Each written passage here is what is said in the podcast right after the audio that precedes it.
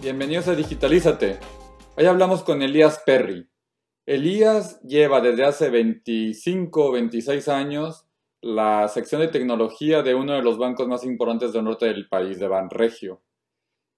Hablamos largo y tendido con él sobre el futuro de los bancos en México, hacia dónde se van dirigiendo y reestructurando debido a las exigencias de los usuarios, cuál es el panorama de la fintech en México y cómo los bancos tienen que volver a sus orígenes de atención al cliente y de ayudar o de colaborar en la educación financiera. Los invitamos a ver este nuevo episodio y que lo disfruten.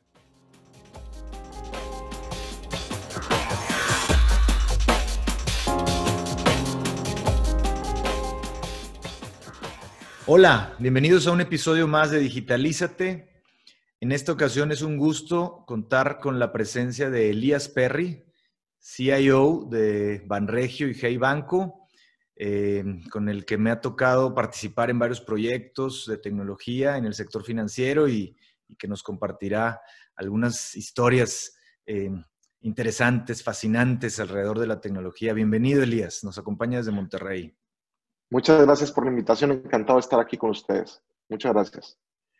Muy bien, también nos acompaña Enrique G. de la G desde Berlín, eh, ahí con su librero su, nutrido, y Orlando Solís desde Monterrey. Elías, queremos preguntarte algo, una pregunta que le hacemos a todos nuestros invitados.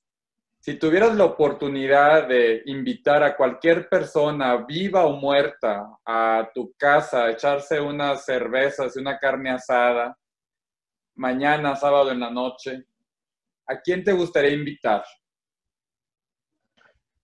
A Juan Rulfo para que me cuente un cuento. A, Isaac Asimov para que me cuente, viendo este mundo como está ahorita y no como lo vio él, cómo ve el futuro. A este cineasta de los monstruos, ay, se me fue el, nombre. Guillermo del Toro, porque la forma de abstraer un monstruo y convertírtelo en alguien amigable es impresionante. O sea, yo no sé cómo puede jugar con tu mente para convertirte en un, monstruo que todo el mundo te ha dicho que los monstruos son malos y él convertírtelo en algo amigable. Yo creo que pues ya sería una carne asada buenísima con, con Rulfo Asimov y Guillermo del Toro. Sí. Pero imagínatelos platicando del futuro. Muy bien, vamos entrando en materia. Elías, pues tú llevas muchos años en la banca como director de tecnología. Cuéntanos, en tu opinión, hacia dónde se está moviendo la industria de servicios financieros, cómo será el banco del futuro. Eh, queremos escucharte, hacia dónde va esta, esta industria, pues de la que todos somos usuarios, prácticamente la gran mayoría de la población en México. Mira, Orlando, ahorita se habla mucho de la banca digital. ¿sí? Y como que es un concepto como abstracto, o sea, tú dices la banca digital y todo el mundo te puede decir, es que todos los bancos están moviendo la banca digital. Y yo creo que los bancos están moviendo hacia sus orígenes, o sea, este, un banco, yo como lo veo como negocio y como un aporte a la sociedad, porque es una, una de las industrias que más aportan a la sociedad, es, es un estabilizador de flujos. ¿sí? Hay gente que necesita invertir para hacer algo, adquirir un bien o hacer, producir dinero, y hay gente que le sobra un poco de flujo, que lo ahorra, que lo quiere para gastar más adelante, ¿sí? Y lo que hace un banco es tomar ese sobrante de efectivo de alguien y prestárselo a alguien que le haga falta, ¿sí? Mientras eso se, se respete y todos los, los jugadores eh, cumplan con su parte del trato, pues todo está muy padre. ¿sí? El tema es que la banca se ha complicado bastante. Los productos financieros son ahora mucho más complejos que simplemente tomar dinero de una parte y ponerlo en otra. ¿sí? Ahora existen productos muy, muy complicados, derivados, futuros, créditos relacionados. Hay, hay muchísimas cosas en, en la banca que se están complicando.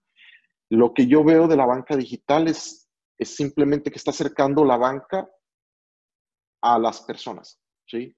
Y hacerlas un poquito más ah, fácil de utilizar, ¿sí? Yo les puedo preguntar, pero, pero aún así, veo que la banca le ha faltado algo fundamental, que es la educación financiera.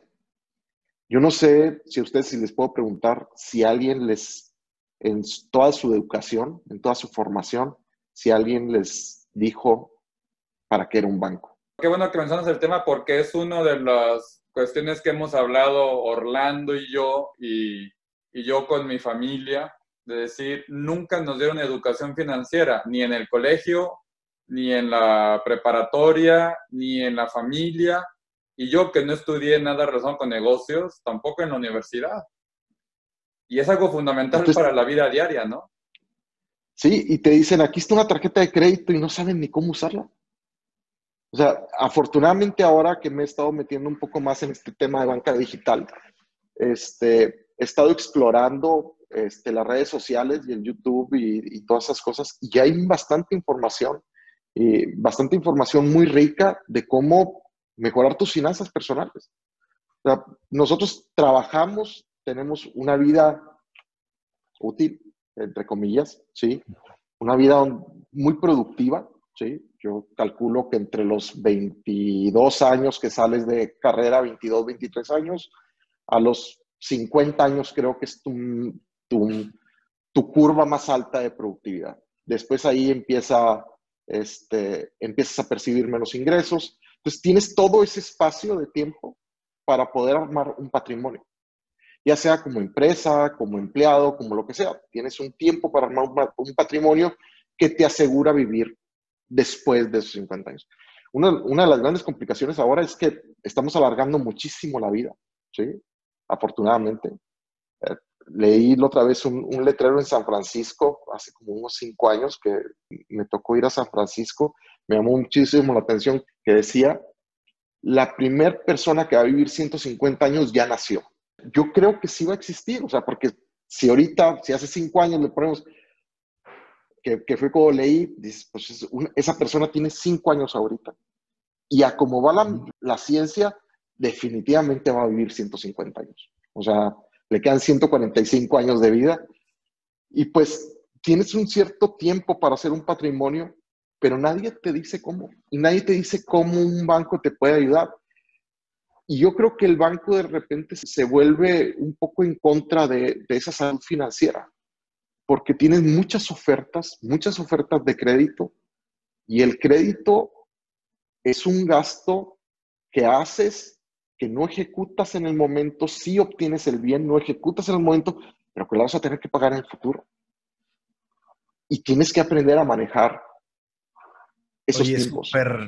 No, no lo he visto así, o sea, el banco es esa, esa herramienta que te ayuda a planear tu vida, tu vejez, tu vida útil y, ahora con, estas este, edades que, vamos a vivir más en teoría por, la ciencia, pues va a tener un rol porque las pensiones no van a alcanzar, porque los seguros, quién sabe cómo se van a reinventar y, el que puedas o que un banco, una institución te ayude, te eduque, te guíe, te dé los productos para que tu vida sea satisfactoria, plena y en paz, gracias a, la, parte financiera, pues es un, este, algo súper interesante que a lo mejor nunca lo he visto así un banco, fíjate.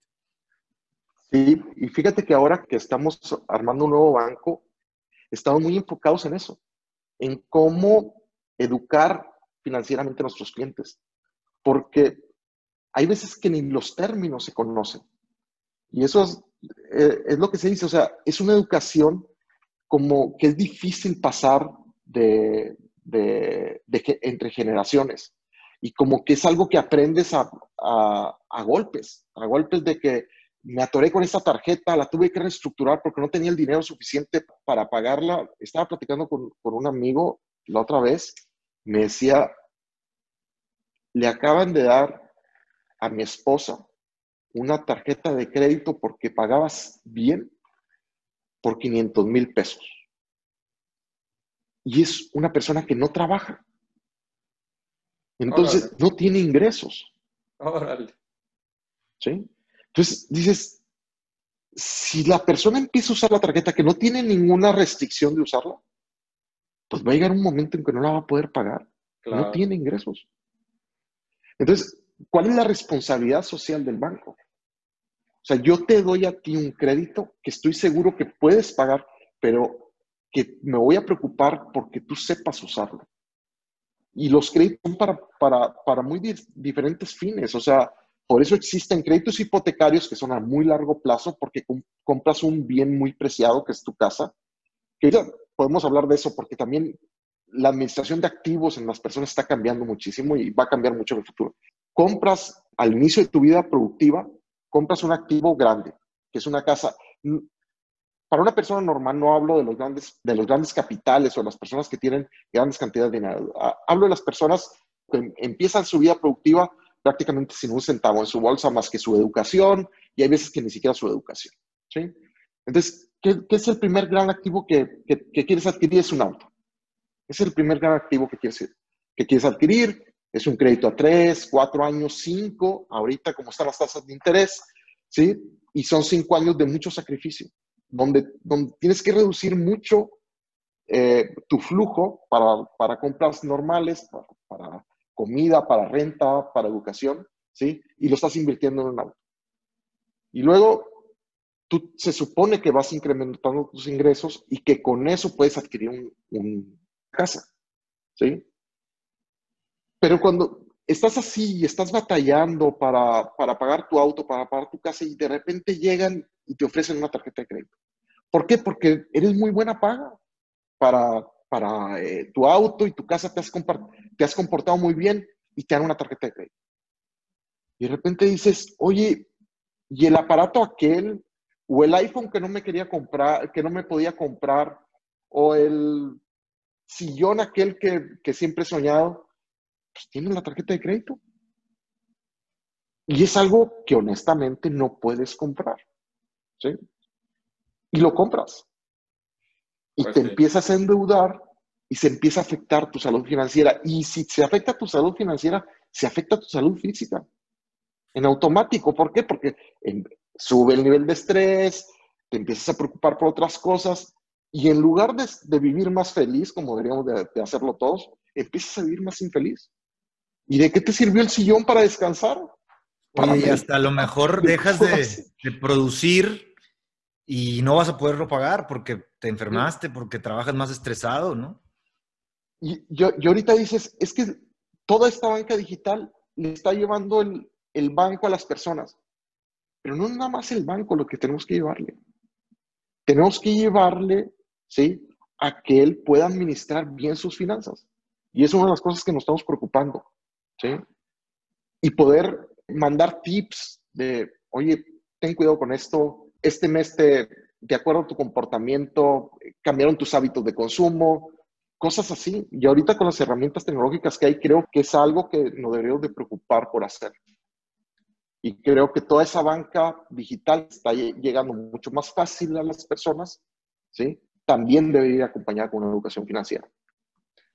Oye, Elias, estoy completamente de acuerdo contigo y haciéndole un poco de abogado del diablo, ¿no crees que el problema está en parte en los bancos, porque yo vivo en Alemania y aquí los bancos son facilísimos. Nunca vas al banco, todo es ya digital, por ejemplo. Y en México son muchos bancos son un dolor de cabeza, tienes que hacer fila, esperar horas, etcétera.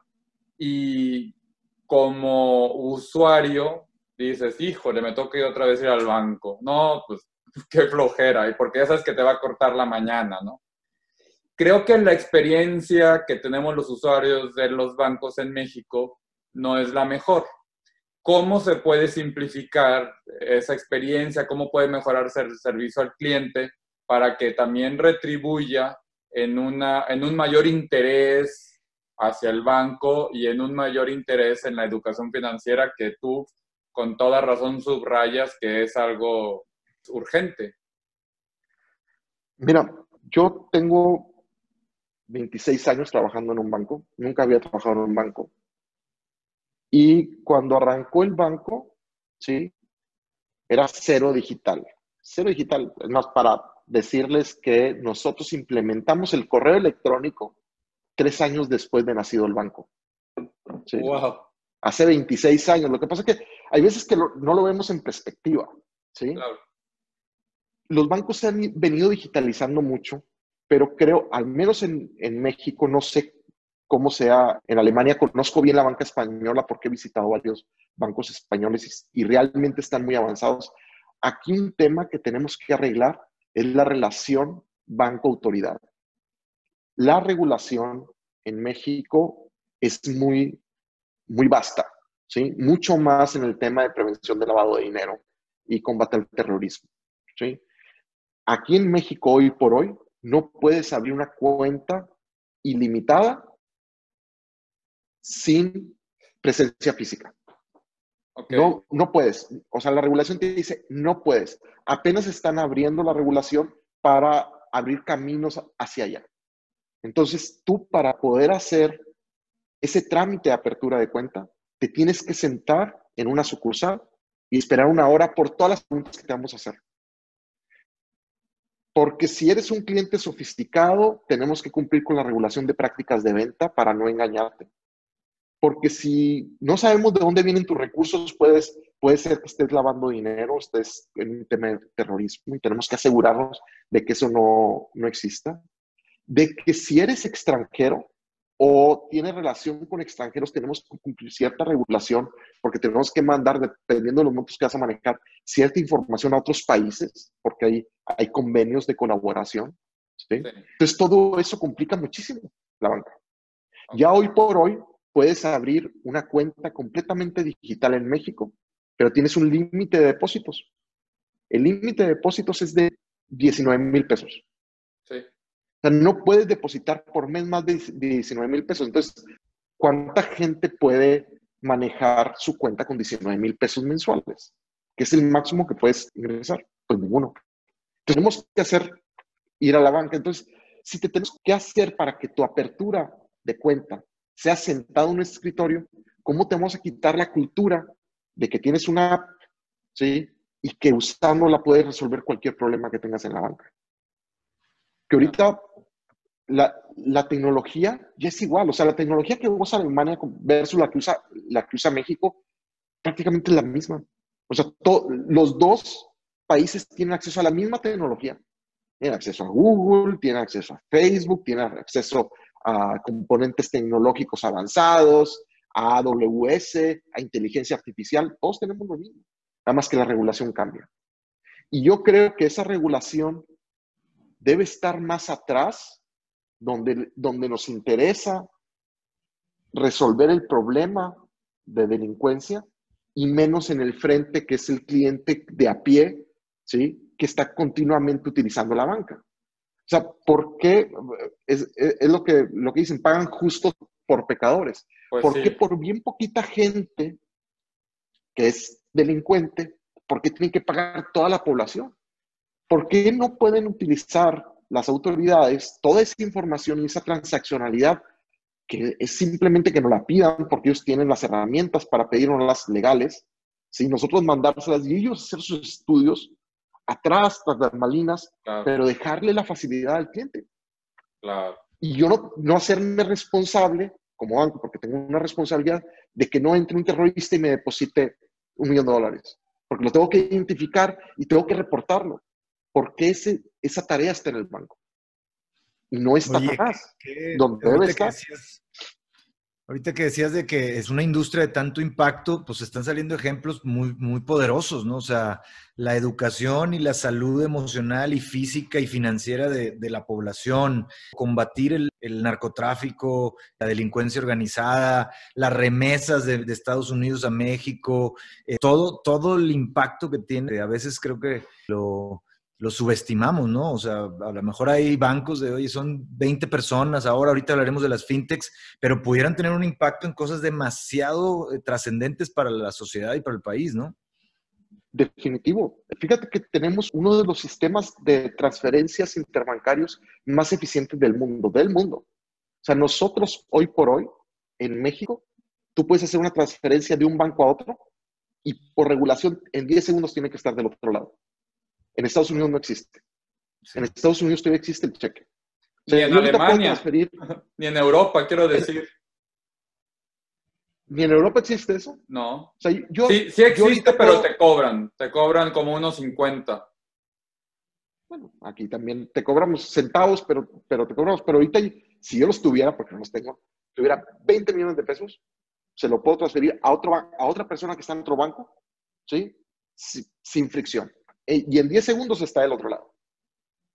Eso te da, te, te le quita mucha fricción a la economía en general. O sea, las transacciones son mucho más rápidos.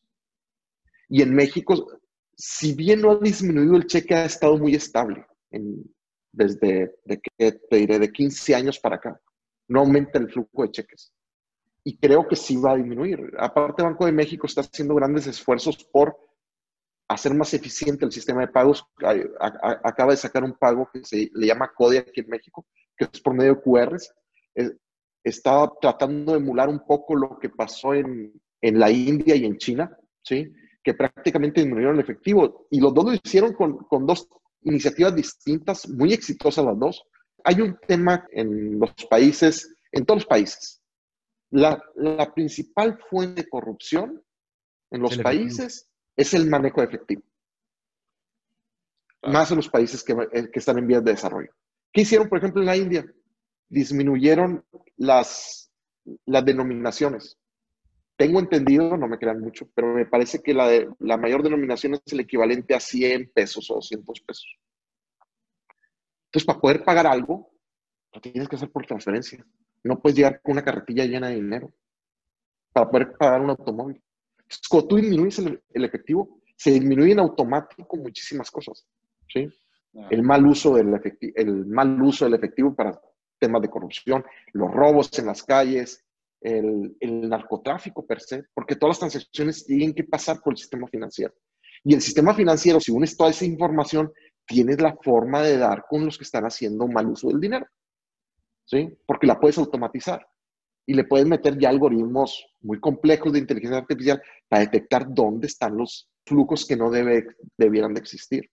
Entonces, se hace muy eficiente todo el sistema cuando quitas el efectivo, todo el sistema.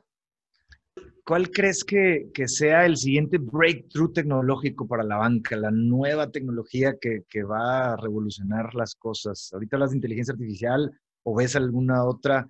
Este, recuerdo un caso que decían que en, China con tu eh, ojo, con tu retina, podían ver si eras una persona saludable y con eso te, te medían una tasa para un seguro o hasta autorizar un crédito. ¿Qué tecnología ves como el nuevo breakthrough para la banca? híjole, este, yo creo que la inteligencia artificial va a cambiar la banca completamente. Primero el análisis. Un banco depende mucho del análisis transaccional del cliente. Para darte un crédito, necesito saber cómo, cómo te comportas para saber si me vas a pagar o no. Para ver si me vas a hacer fraude, necesito saber cómo te comportas. Para saber si vas a hacer lavado de dinero, necesito saber cómo te comportas. Para ofrecerte un producto distinto a lo que estás manejando, necesito saber cómo te comportas. Entonces, creo que la inteligencia artificial, el tema de comportamiento, ¿sí? Va a mejorar mucho todo el tema de bancario. Las fintech tienen una gran, gran oportunidad porque los bancos por sí solos no van a poder desarrollar toda la tecnología que se necesita. Entonces tienes que buscar jugadores que tengan otras formas de ver las cosas y que también te lleven el banco a tus manos sin ser necesariamente un banco. No, no lo sé, honestamente. Mira, si tú me preguntaras cuando implementamos el correo electrónico en el banco y me dijeras, oye, fíjate que en el 2020 la principal forma de comunicación va a ser escrita. Yo te he dicho, Orlando, estás equivocado. No puede ser, o sea, no puedes sustituir al teléfono. No lo puedes sustituir.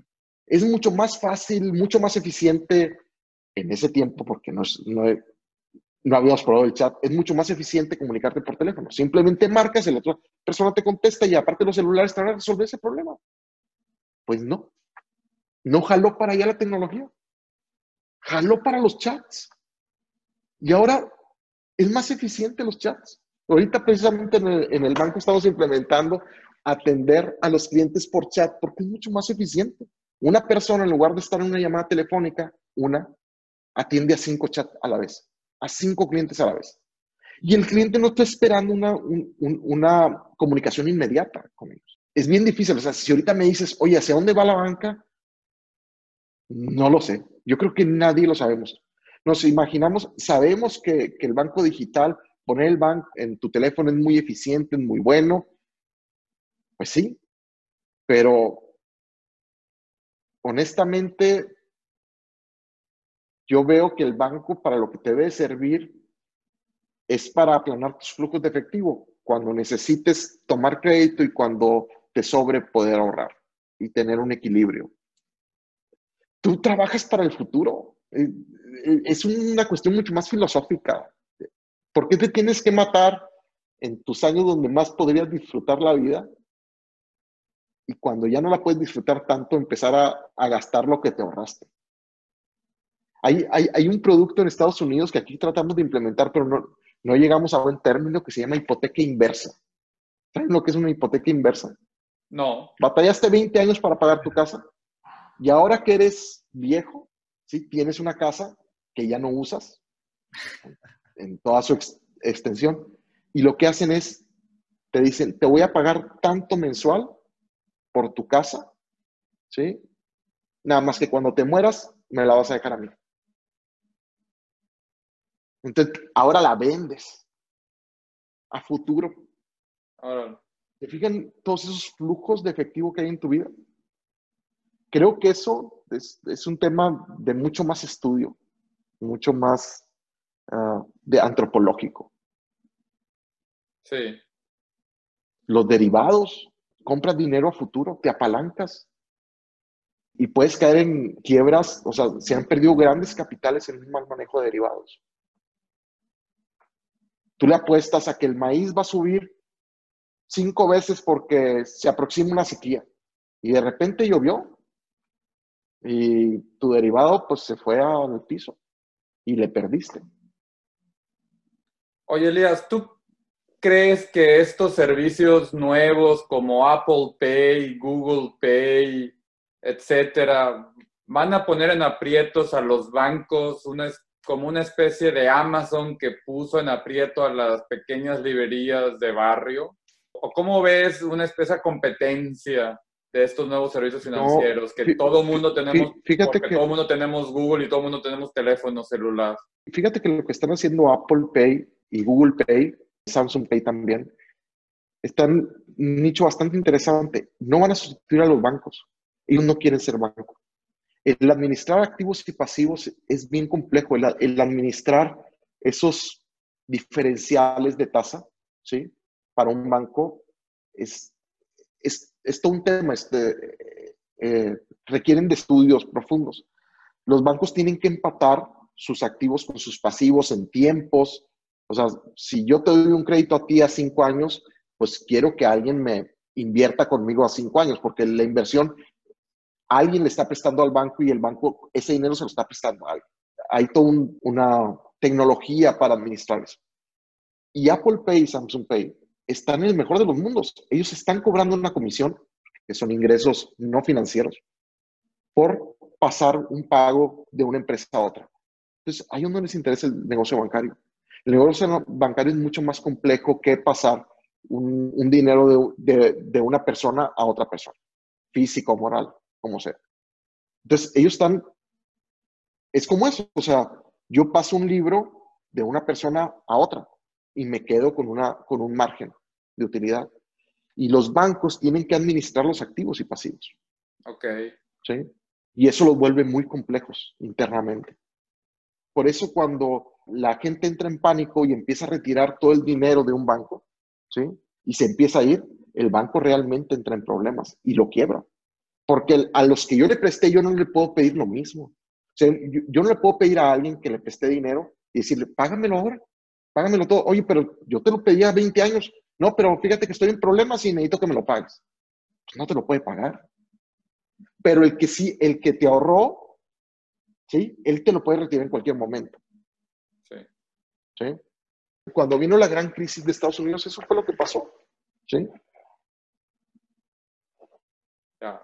empezaron los bancos a batallar con sus flujos. Oye, eh, los ahorradores se pusieron nerviosos y quisieron retirar su dinero. Tuvo que entrar el gobierno a, apoyarlos. Oye, cambiando un poquito de tema, sé que en Banregio han estado muy fuerte en el tema de cultura ágil, ¿no?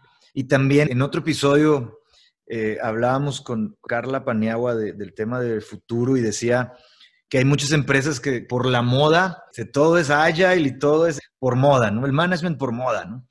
Este, ¿qué, qué, tú qué has vivido en eso de lo ágil? Sé que ustedes no lo hacen por moda, pero, pero a lo mejor es interesante escuchar qué sí funciona, qué no funciona, qué obstáculos, qué beneficios han tenido de ese tema de cultura ágil, qué es lo más destacado que, que te has enfrentado en ese tema. Yo creo que la agilidad la tuvimos en un inicio en el banco, porque fuimos una fintech, nos comportamos como una fintech. Y luego la perdimos y estamos tratando de recuperarla. Y todavía existen muchas personas que vivieron esa agilidad en el banco. Sí soy muy pragmático. Honestamente, no me he metido mucho a cómo se han comportado la agilidad en otras empresas. Tiene sus ventajas y tiene sus desventajas. Cuando yo entré al banco, por una cuestión del destino, generalmente un banco compra un core bancario y empieza a utilizarlo. Y nosotros desarrollamos el nuestro. Todo el core bancario. Todo el manejo de clientes, el manejo de chequeras, el manejo de tarjetas de crédito, de créditos, etc.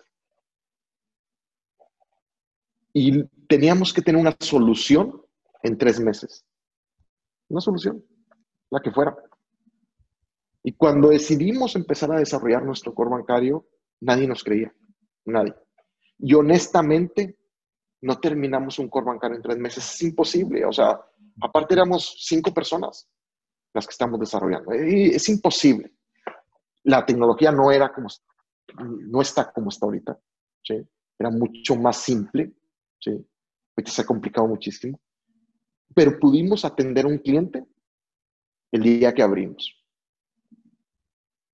Y fuimos creciendo y fuimos creciendo los productos y fuimos creciendo el sistema, la complejidad, la arquitectura, todo se fue complicando. Antes hablabas con la persona que sabía, eh, que sabía cómo, cómo operaba el producto, lo platicabas con él y te lo explicaba y te decía este producto se comporta de esta forma, así tienes que manejar la contabilidad interna del banco y así tienes que fijarte en estas cosas. Lo entendían muy fácil. Y ahora es bien difícil encontrar esas personas que te explican a detalle cómo funcionaban las cosas, porque ahorita están en otra capa. Como ya todo está automatizado, se perdió ese conocimiento.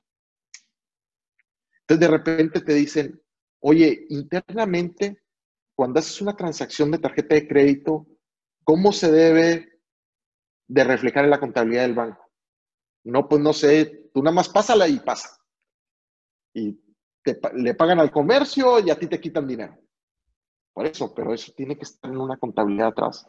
Y todo eso ya está automatizado. Y antes te decían, es que esta cuenta contable y usa esta otra y fíjate que haces toda esta póliza y todo eso alguien lo tenía que programar. Pero ahorita como ya está desarrollado, la gente nueva que entra al banco entra sobre una estructura de conocimiento ya establecida, ya, ya construida. Cuando tratas de, de profundizar en los temas, la gente ya no puede profundizar, porque ya está ahí. Y hay muchas cosas que ya están ahí. Es como cuando agarras tu teléfono. Yo le pongo mucho este ejemplo a los muchachos y les digo, si yo te enseño el primer iPhone versus el iPhone, no sé en qué número va, 11 o 12, ¿sí? Te aseguro que si hubiera sacado el iPhone 2 en lugar del primer iPhone, la gente no hubiera podido saber utilizarlo. No lo hubiera utilizado. Le hubiera sacado bien poquito provecho. Pero te fuiste montando en una tecnología. Y se fueron desarrollando aplicaciones, y luego esto, y ahora resulta que las aplicaciones unas se conectan unas con otras y tú ya no te das cuenta. Y hay conocimiento que está ahí, per se. ¿Sí? Está como hecho y hay mucha gente que no sabe cómo, cómo utilizarlo. Oye, ya que estás hablando de estos temas, alguien que está teniendo prepa y que está interesado en tecnología y también en finanzas o en estos temas bancarios, ¿hacia dónde tendría que orientarse? ¿Qué tendría que estudiar? ¿O ¿O por dónde le sugerirías tú que se oriente? Sí, a alguien que quiere, que quiere meterse en el tema de las finanzas. Sí, y que le interesa la tecnología o ser banquero más adelante. Yo, yo creo que una de las cosas que, que, a, mí, a mí en lo personal, y ahora lo voy a hablar muy a título personal, no puedo generalizar aquí, sí, a mí me, me ayudó mucho a aprender el negocio a medida que iba construyendo un sistema. ¿sí? Mm. O sea, yo para poder construir un sistema, que afortunadamente me, me, me tocó esa fortuna, ¿sí? me tocó esa, esa gran suerte de decir, oye, fíjate que no lo vamos a comprar, lo van a tener que hacer ustedes. Y tuve que entender un banco en su más mínima expresión. Y una de las cosas que más aprendí platicando con los banqueros fue a manejar mis finanzas personales. Si alguien se quisiera adentrar a la cultura o a un tema financiero, le recomendaría aprender de finanzas personales primero, a planear financieramente su futuro, ¿sí? Porque eso es bien fácil después escalarlo, pero entiendes lo que es un banco. Cuando entiendes tus finanzas personales, las entiendes a profundidad, entiendes lo que es un banco, porque para eso es el banco, para ayudarte a cuidar tus finanzas personales, a planar esos flujos, los que mencionaba hace rato. Eso Bien, oye, y otra recomendación, pues te toca trabajar con, pues me imagino, baby boomers, generación X, millennials, hasta centennials a lo mejor, ¿no? Y, pues, este, obviamente ya estamos todos metidos eh, desde este 2020, pues la tecnología ya es la, única forma en, algunos meses de, socializar y de ir a la escuela y de trabajar y demás. ¿Qué le recomiendas a los papás, padres de familia, de cómo formar a sus hijos con todo este contexto tecnológico? Tú que has seguro tratado con muchas personas de muchos perfiles, ¿qué, qué recomendación nos das? Porque creo que todos estamos igual, como que recibiendo este tsunami. ¿Y tú qué, qué, has visto y qué recomiendas, Elías? Ah, la tecnología es un medio para aprender. Yo, yo no me he cansado de estar aprendiendo. Este banco ha evolucionado muchísimo y creo que también lo hemos evolucionado mucho en la tecnología. La tecnología bien utilizada te ayuda a aprender. Ahorita está todo al alcance de la mano. O sea, si quieres aprender cómo hacer finanzas, te metes a internet. Si quieres aprender cómo hacer un pastel, te metes a internet. Quieres aprender cómo hacer un, lo que quieras. O sea, todo está ahí. El, el tema es identificar las pasiones de tus hijos para poderlos guiar y que hagan lo que realmente les apasiona. A mí me apasiona lo que hago y, traté de guiar a, mis hijos a, que ellos solos escogieran qué es lo que querían hacer en su futuro. Dejarlos que crezcan y que se enamoren de algo y que lo lleven adelante. O sea, y, y tú nada más servir como un mecanismo de guía para que hagan algo de su vida. Yo no me imagino una persona que está nada más ahí sin, sin hacer nada, sin, sin, aportar nada a lo social, sin aportar nada a una empresa, sin crear su propia empresa. No me lo imagino. Ya utilicen la tecnología para eso. Wow.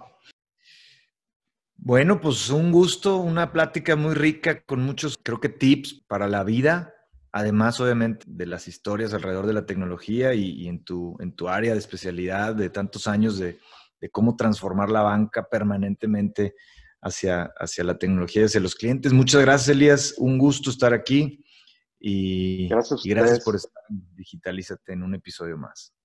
Muchas gracias. No se cansen de aprender. Gracias, Elías. Encantado. Córrele gracias a, ustedes, Gracias. Gracias a ustedes por la invitación.